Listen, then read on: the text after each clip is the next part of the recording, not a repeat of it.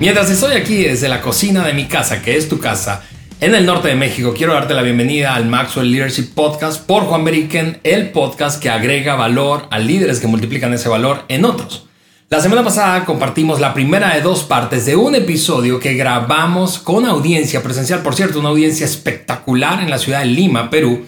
Y allí nos propusimos hablar de cinco características que tienen todos los buenos comunicadores. En ese episodio compartimos tres de las cinco, así que hoy terminaremos hablando de las dos restantes. Por lo que, con el mismo entusiasmo y energía que había en esa sala, quiero que te unas a Juan y a mí a continuar con esta conversación desde Lima, Perú. En el episodio pasado estuvimos hablando de cinco características, pero decidimos solamente compartir tres. Y en ese nuevo episodio, aquí en Lima, Perú, con audiencia en vivo.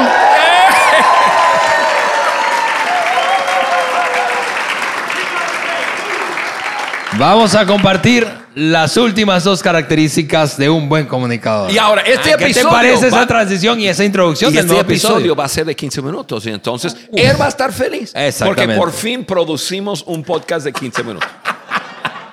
Híjole, estamos Muy bien, como matando escuchaste- mucho pájaro Sí. con un tiro. Cosa que te gusta, tío. Es una cosa. Eh, muy bien, en el episodio anterior eh, empezamos a hablar de estos cinco, estas cinco características. Ahora estamos ya no en broma, sino en serio.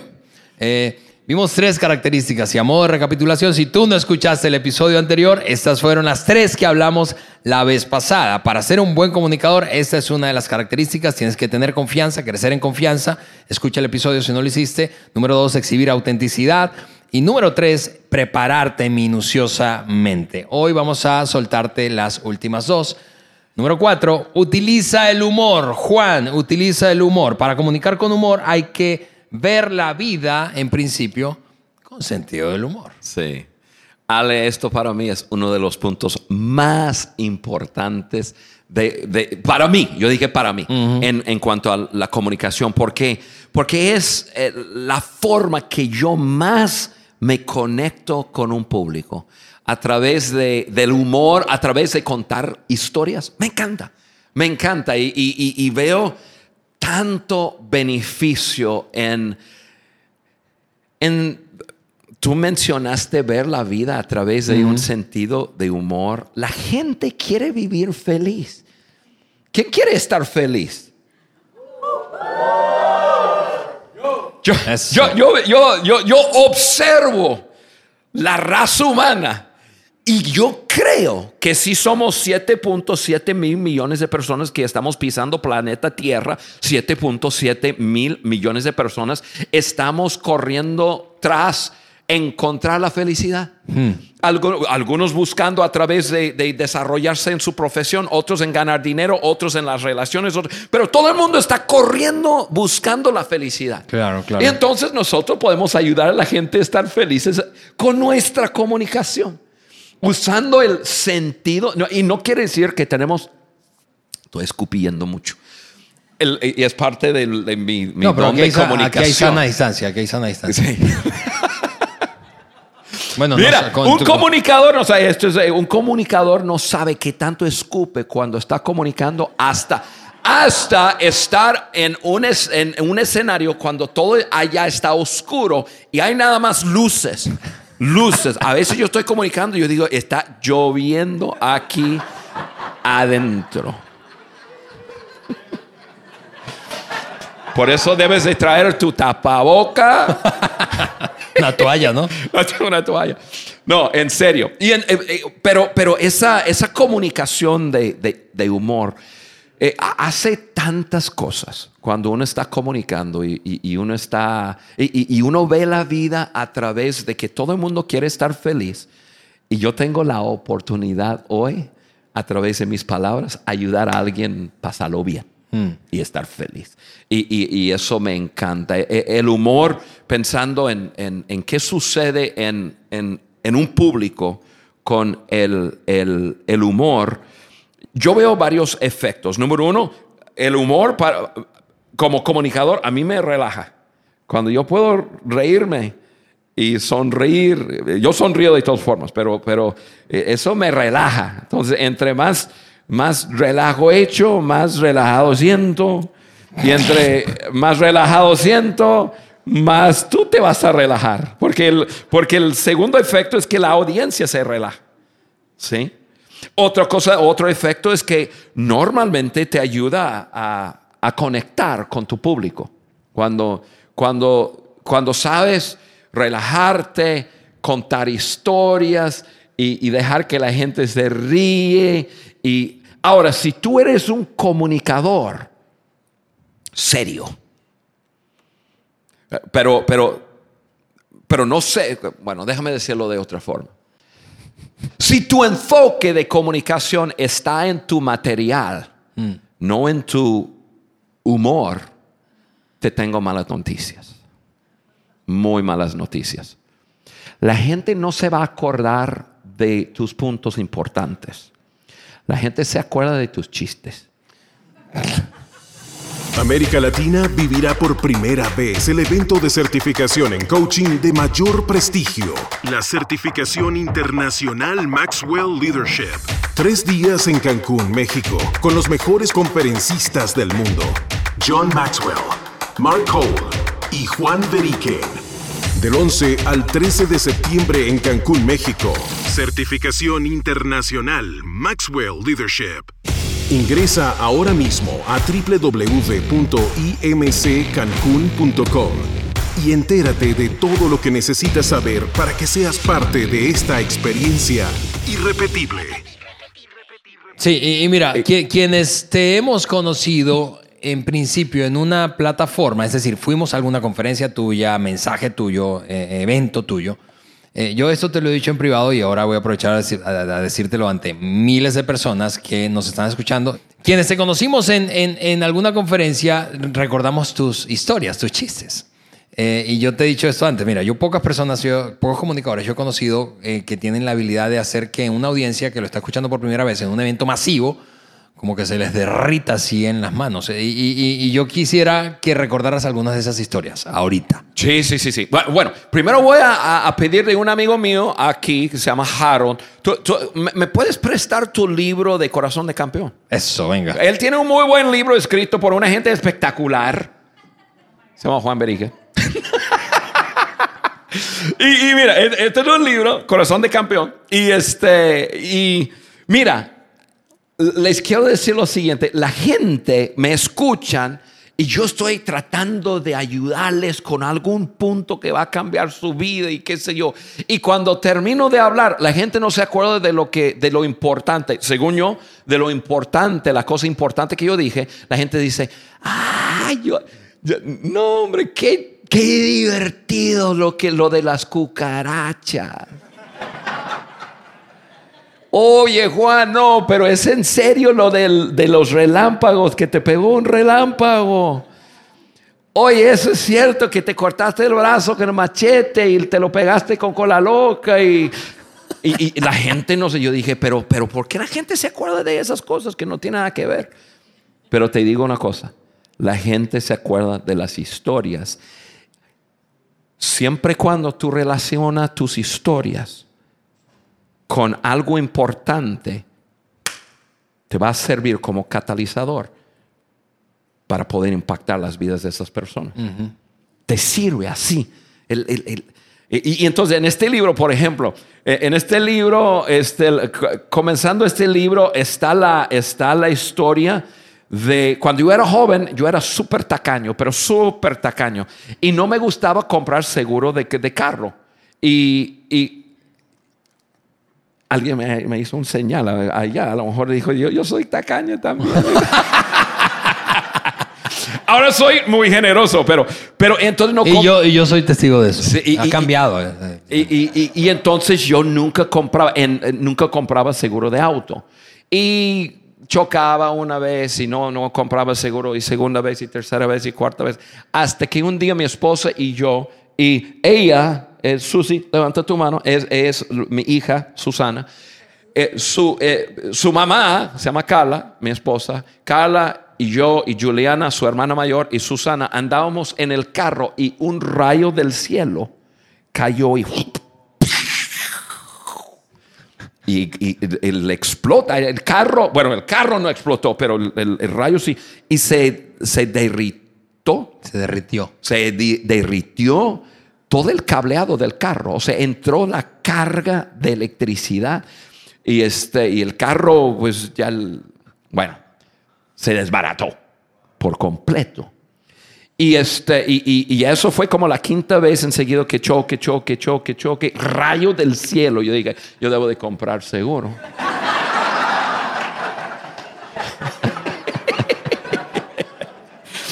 o sea, o- o- y, y- y son, son historias. Entonces la gente, por ejemplo, el punto ahí es compra seguro, ¿no? No fue nada importante, pero, pero o, o que, que se- no seas tan tonto como yo. Pero, pero ahí, ahí son historias eh, que, que te conecta con las personas. La gente le fascina que yo hable de, de mi esposa. Mi esposa es Carla, mi esposa es, eh, es es la persona que más amo en la vida, que más respeto en la vida, y, pero ella nos, nos, el- nos divertimos en la vida, nos divertimos. Y, y yo antes le hacía bromas muy fuertes, pero muy fuertes. Me, acuerdo, re- recién casados, teníamos ocho meses casados, nos mudamos a, a- a Guadalajara y yo me estaba bañando un día en una regadera que, que tenía un piso amarillo, pero amarillo, amarillo fuerte. Yo me estaba bañando y miré abajo y yo dije, pues, y, y había sangre en el piso y yo dije, me estoy sangrando. ¿Qué pasó? Yo miré, chequé nada. Y hice así con el, pie a esa sangre y se hizo burbujas. Yo dije, ah, no es el champú. Había un champú rojo, así rojo de sangre. Entonces yo dije, yo estaba pensando y dije, nah, yo sé lo que voy a hacer. Tomé ese champú, salpiqué todas las paredes, me tiré ahí en la regadera, desnudo, desnudo, así con, con rojo todo encima y grité, ¡Cala! Y pa, y golpeé el- el- la puerta de acrílico y, este, y, me quedé tirado ahí en, en la regadera. Yo escuchaba a Carla subir ahí corriendo, abre la puerta, ¡ah! se pone a gritar. Yo me boto de la risa y, entonces, y ella se enoja. Y, y mi esposa es alta y tiene, tiene brazos largos. Estoy hablando de largo. O sea, ella te alcanza si tú estás, si ella está aquí, ella te toca si tú estás en la puerta. Ella comenzó a golpearme. Yo, yo me metí hasta dentro de la regadera, era grande, pero me alcanzó. No, me eso. Encontré manera de meterla a la, la regadera conmigo. Una vez estamos manejando de noche, era las 12 de la mañana, ella con una almohada ahí enfrente conmigo, así como un ángel. Y, y de repente manejando, había neblina y, y- y manejando, de repente me asusté porque había un tráiler, dicen tráiler de los grandes, un tráiler que yo pensé que venía hacia mí, pero luego se, alejó estaba siendo remolcado por otro. Entonces, uno venía hacia nosotros y otro, pero jalando para acá. Y entonces yo sigue manejando y dije, ah, yo sé lo que le voy a hacer. Entonces yo aflojé el acelerador y me fui para atrás y luego aceleré. Y, y llegamos a estar como a un metro ahí frente, un, frente de un tráiler así. Frené, golpeé el tablero. Ella estaba dormida, abrió los ojos y ahí estaba el tráiler frente a nosotros. Y ella dice, ¡Ah! Y ella agarra el pecho. Yo dije, no hombre, se le va a dar un, un, un infarto. Comenzó, yo comencé a reírme tanto que tuve que, que parar el carro. Ella igual, ella estaba en el carro, me alcanzó, me golpeó. Estábamos en un viaje de 35 horas. No me habló todo el viaje, el resto del viaje. Ni una palabra. ¿Te quieres ir al baño? Te quiero. Nah. Entonces tú cuentas esas historias a la vez que, que de cucarachas, o que las cucarachas con eso seguimos. Cucarachas. Nosotros vivíamos en un pueblo indígena. Ah, es más, ella nació en ese pueblo.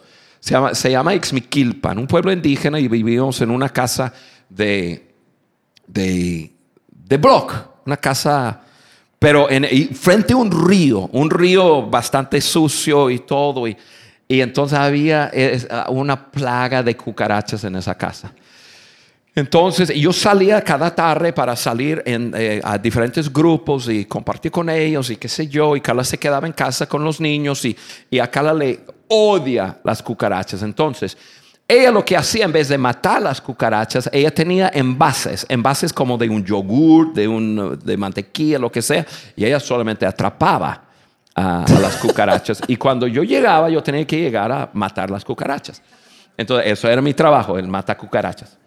Entonces, yo llegaba y llegaba y todas las noches matar cucarachas. Una vez yo estuve en un lugar, regresé y había pasado por una parte donde estaban reparando el pavimento y habían echado líquido de asfalto y se llenó el, lado de mi carro. La mañana siguiente estaba afuera con gasolina limpiando y quitando asfalto de mi, de mi carro y pensé, ah, yo sé lo que voy a hacer. Yo sé cómo puedo matar todas las cucarachas. Entonces le, le, le, le echo un grito a Carla, Carla, tráeme un desarmador. Entonces ella me trae un desarmador y fuera de la casa había un registro, un registro de drenaje en un pasillo. Y dije, yo sé qué voy a hacer, le voy a echar gasolina al drenaje porque de ahí salen todas las cucarachas. Entonces yo abro el, tapón de esa cosa, he hecho, yo, y había cucarachas ahí mismo y le he hecho gasolina allá y, y, y, yo veía las cucarachas muriéndose. Y ya dije, ya, ahí está. Ya arreglé el asunto. Entonces yo estaba feliz, regresé, estuve limpiando el carro y dije, no, yo sé lo que voy a hacer. Los voy a quemar todos. Entonces le dije, Carla, tráeme unos cerillos, unos fósforos. Entonces Emma trae unos fósforos, entonces yo abro otra vez, echo más gasolina ahí y, este, y esa tapita de acero, que era como así, traía unos ojos, no ojos, hoyos. Y este. no traía ojos, traía hoyos. Echo gasolina encima y entonces toma, le digo, ponte atrás. Entonces ella se pone atrás, yo tomé el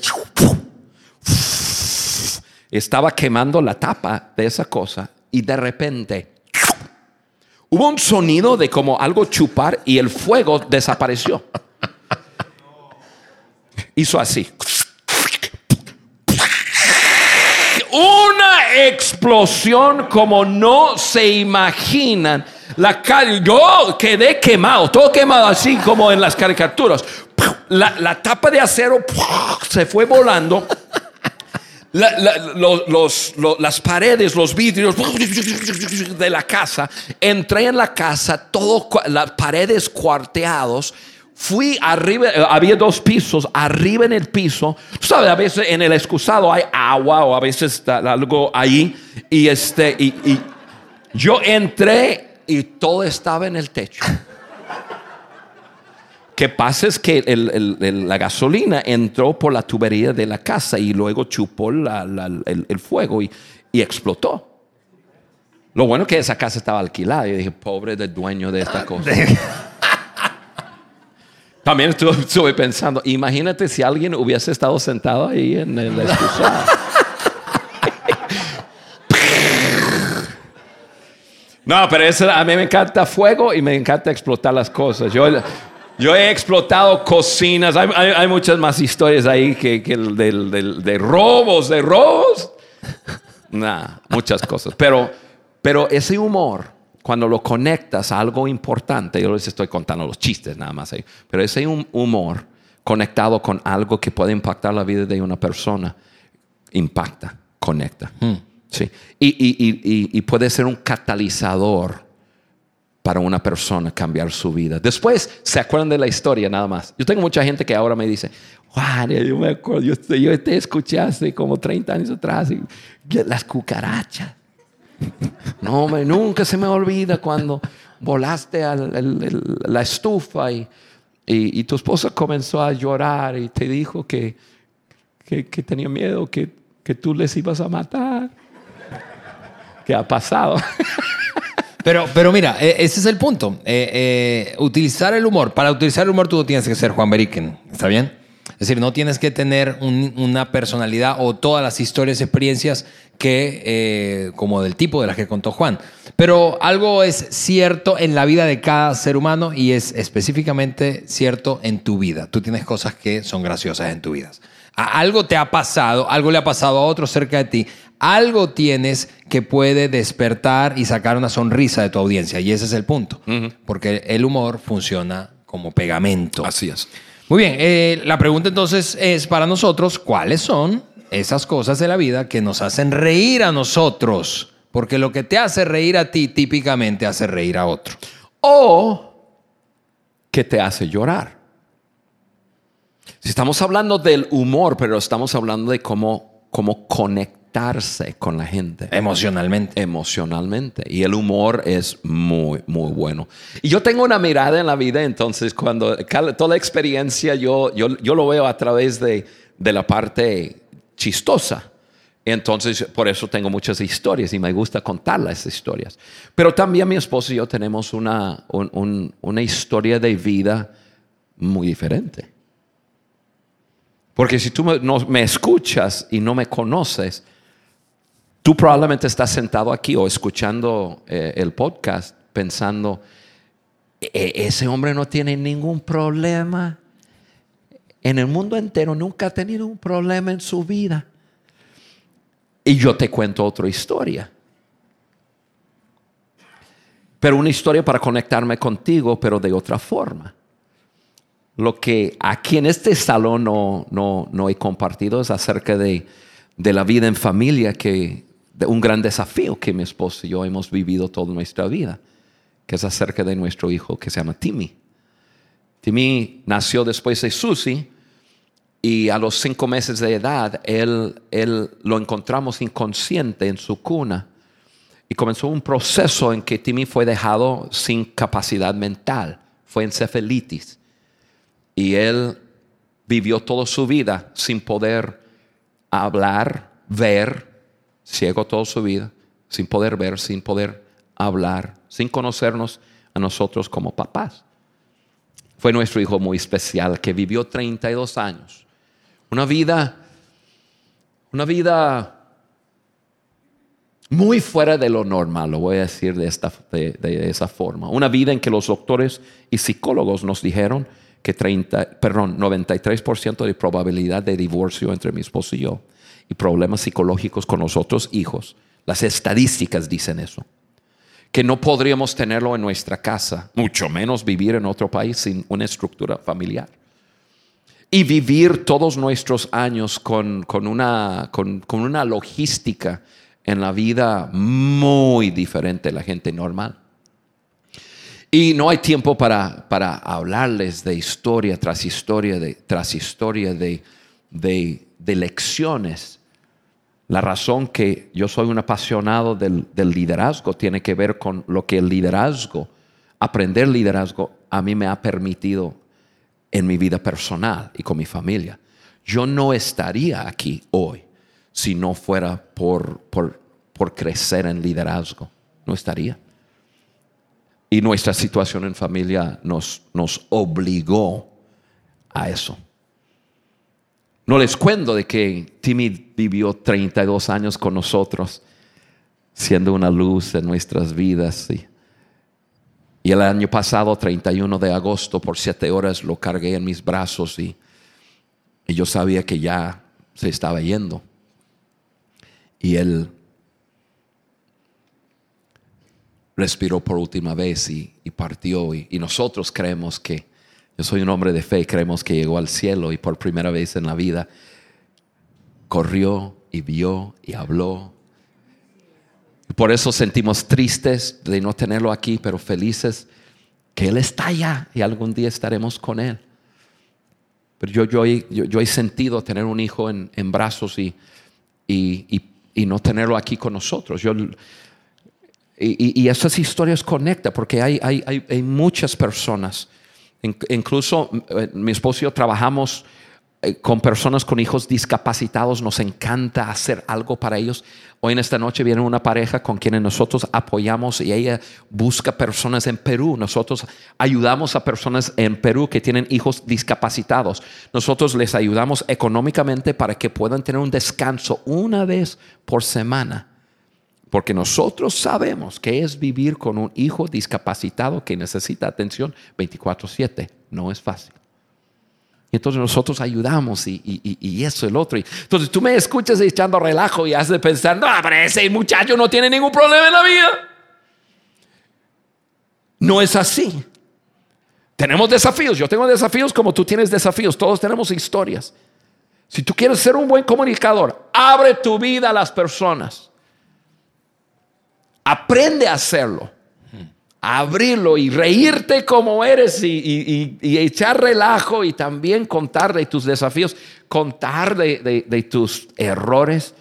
¿Cuánto error he cometido? Y yo les puedo decir, y esto casi nunca lo digo en público, pero pensando nada más en la situación de Timmy y todo, si yo no tuviera una esposa tan espectacular como mi esposa Carla, estoy hablando de ese, ella es una mujer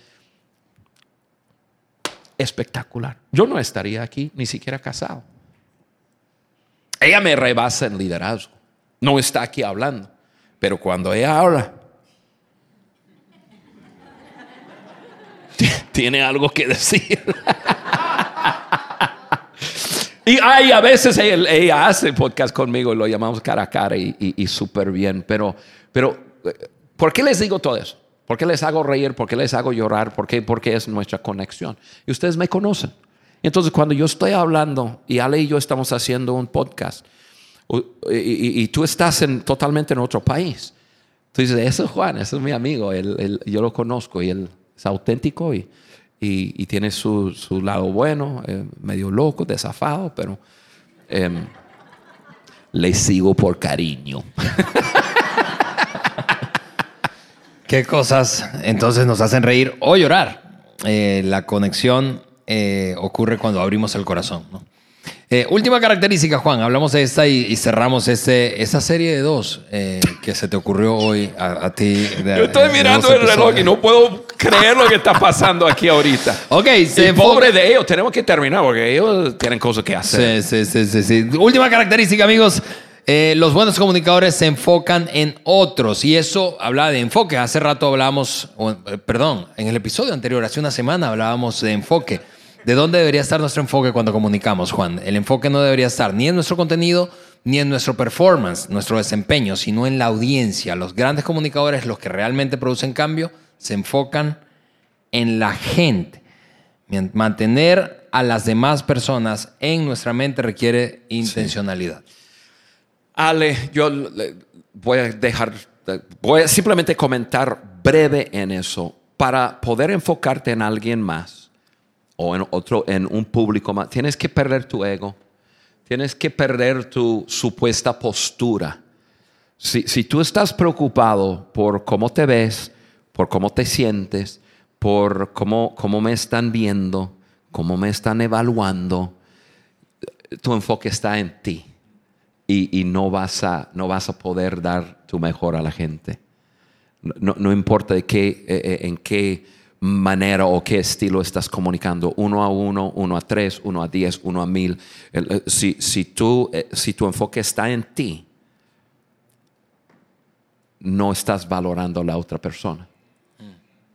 Si, si, si, si yo estoy hablando con Ale y yo estoy más preocupado por, por hacerle entender algo. Yo, yo estoy enfocado en, en, lo que yo quiero, no en lo que él quiere o necesita.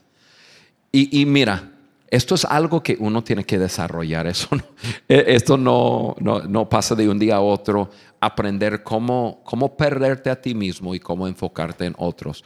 El gran, gran, gran maestro de eso es, es, es nuestro amigo John Maxwell. John es un hombre tan increíble en eso. Porque Él valora a las personas. Realmente si tú dices, Juan, ¿cuál es el desafío más grande que tú recibes de John cada que estás con Él? Él valora a la gente como yo no he llegado a valorar a las personas así. Trato de cada día siento que estoy mejorando, pero él valora a las personas de tal forma que cuando él está comunicándose con una persona o con diez o con miles, él está 100% enfocado en la otra persona. Y, y la buena comunicación es eso. Es, un, e, es estar enfocado 100% en la otra persona. Tengo escrito aquí, la habilidad de hacer sentir a un oyente sentir cómodo, tranquilo. El eh, eh, tener una, una, manera de comunicar que la, la, otra persona, aunque son, aunque son miles, que la persona siente que tú le estás hablando a él o a ella. Le hace sentir especial. Y, yo no he llegado para nada, pero eso es una meta mía en, en lo personal, de, de, poder estar tan enfocado en las otras personas, que cuando yo estoy hablando a un público, puede ser de mil, cada uno de ellos siente que Juan estuvo hablando directamente a mí. Me vio, se conectó con los ojos, me sonrió, me cerró el ojo. no le digas a mi esposa. ni, a, ni, a, mi hija. pero, pero eso es. E, e, eso es, es simplemente eh, poder perder tu, tu, postura, supuesta postura, tu, tu, ego y estar enfocado en la otra persona. Y les digo, nuestro, nuestro maestro es John. Yo tengo el privilegio de traducirle a John. Yo no soy un traductor profesional ni nada de eso, pero John y yo tenemos un, un este, una química muy buena. Eh, John es muy bueno, él sabe cómo, cómo comunicar a través de un traductor, entonces me hace fácil el trabajo. Pero yo tengo el gran privilegio de traducirle, entonces yo a veces estoy en una oficina uno a uno con un presidente, a veces estoy en el, en el, en el tribunal, estoy en un corte con, con los jueces del Corte Supremo de una nación. A veces estoy arriba de una plataforma y he estado enfrente de 50 mil personas en, en, en plataforma eh, traduciéndole a John. Puede ser mil personas sentados en escritorios o en... Yo, yo, tengo una... Yo, yo, yo, tengo un gran privilegio de estar arriba y estar al lado de un, un gran maestro y poder presenciar lo que está haciendo. Y y, y, yo lo veo, y, y John, es, eh, John eh, tiene sus, sus apuntes y tiene todo. Y yo puedo ver lo que él está viendo. Y, John, número uno, siempre está buscando la conexión con las personas. Dos, quiere agregarles valor. Y, entonces yo lo veo y yo siento el lugar como él lo está sintiendo y luego veo lo que hace. Y, de repente yo lo veo haciéndole así y yo digo, está buscando... Y, yo, yo me doy cuenta, no ha hecho la conexión aún. Y entonces está buscando cómo conectarse con la gente. Entonces busca algo y, y, y pum, y de repente, pa. Pero todo gira en torno de, de, de, de valorar la audiencia más que repasar un material. Yo, yo, yo, yo, valoro la audiencia, entonces estoy buscando hacer la conexión y, y, obviamente entregarles algo de valor, pero eso es. Entonces tengo una, un, gran privilegio en poder eh, estar al lado de un, gran maestro, entonces tengo el privilegio de aprender, no he llegado eh, para nada, ni, ni, estoy cerca, pero ese punto de valorar a las personas y estar mucho más interesado en qué está pasando en la otra persona de lo que tú estás sintiendo en el momento es vital. Ahí está, última característica. Y la buena noticia es que no tienes que traducirle a John Maxwell para eh, crecer en eso. Eh, la, buena la buena noticia es que tienes sencillamente que empezar a preguntarte en qué estás o en quién estás pensando cuando estás comunicando. ¿En quién? ¿En ti? ¿En tu desempeño? ¿En el contenido? ¿O en la gente que está allí y en la necesidad que tiene cada uno? Así que cinco características, Juan. Ahora sí, vamos a cerrar esta serie de dos episodios. aquí en Lima, Perú. Repasando rápidamente y luego nos despedimos eh, eh, de nuestro episodio de hoy. Cinco características de un buen comunicador. Tiene confianza en sí mismo, exhibe autenticidad, se prepara minuciosamente, utiliza el humor y número cinco, se enfoca en otros. Esas fueron las cinco características, amigos. Queremos darle gracias a todos los que nos escuchan, ven a través de nuestras redes sociales y especialmente un agradecimiento a quienes estuvieron aquí hoy en la sala de ese hotel Oye, en esta bellísima paciencia. ciudad, Lima, Perú. Qué va. Gracias, gracias. Muy bien. Para terminar, sencillamente queremos animarles a los que nos escuchan o ven por primera vez que vayan a nuestro sitio web, eso es www.podcastdeliderazgodejohnmaxwell.com y allí puedas suscribirte y cada miércoles recibir las notificaciones cuando posteemos un nuevo episodio del podcast que agrega valor a líderes que multiplican valor en otros Maxwell Leadership Podcast por Juan Beriken. Gracias otra vez. Comparte este episodio o este par de episodios con alguien a quien tú consideres le resultará valiosa esta información, útil y que pueda ponerla en práctica. Nos despedimos así otra vez desde aquí, desde Lima, hasta una siguiente ocasión. Bye. Nos vemos.